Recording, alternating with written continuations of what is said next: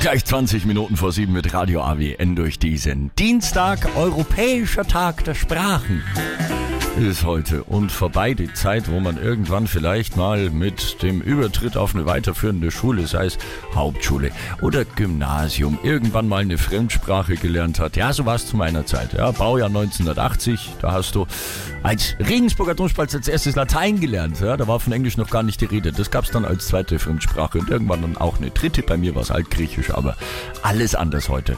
Ähm, zum einen im Vorschulalter ähm, wird man schon mal an vielen Kindergärten mit Englisch konfrontiert.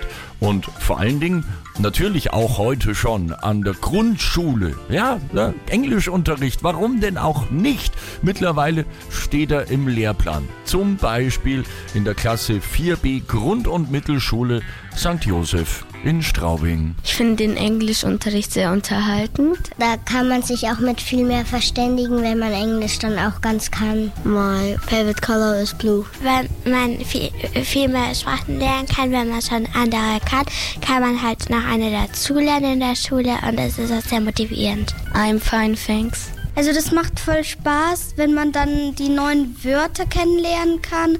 Und mir gefallen auch die Spiele, die wir dann immer machen. Also wenn man Englisch lernt, kann man auch in viele Länder gehen, weil viele, viele Menschen können auch Englisch, weil Englisch lernt man eigentlich fast in jeder Schule. Richtig!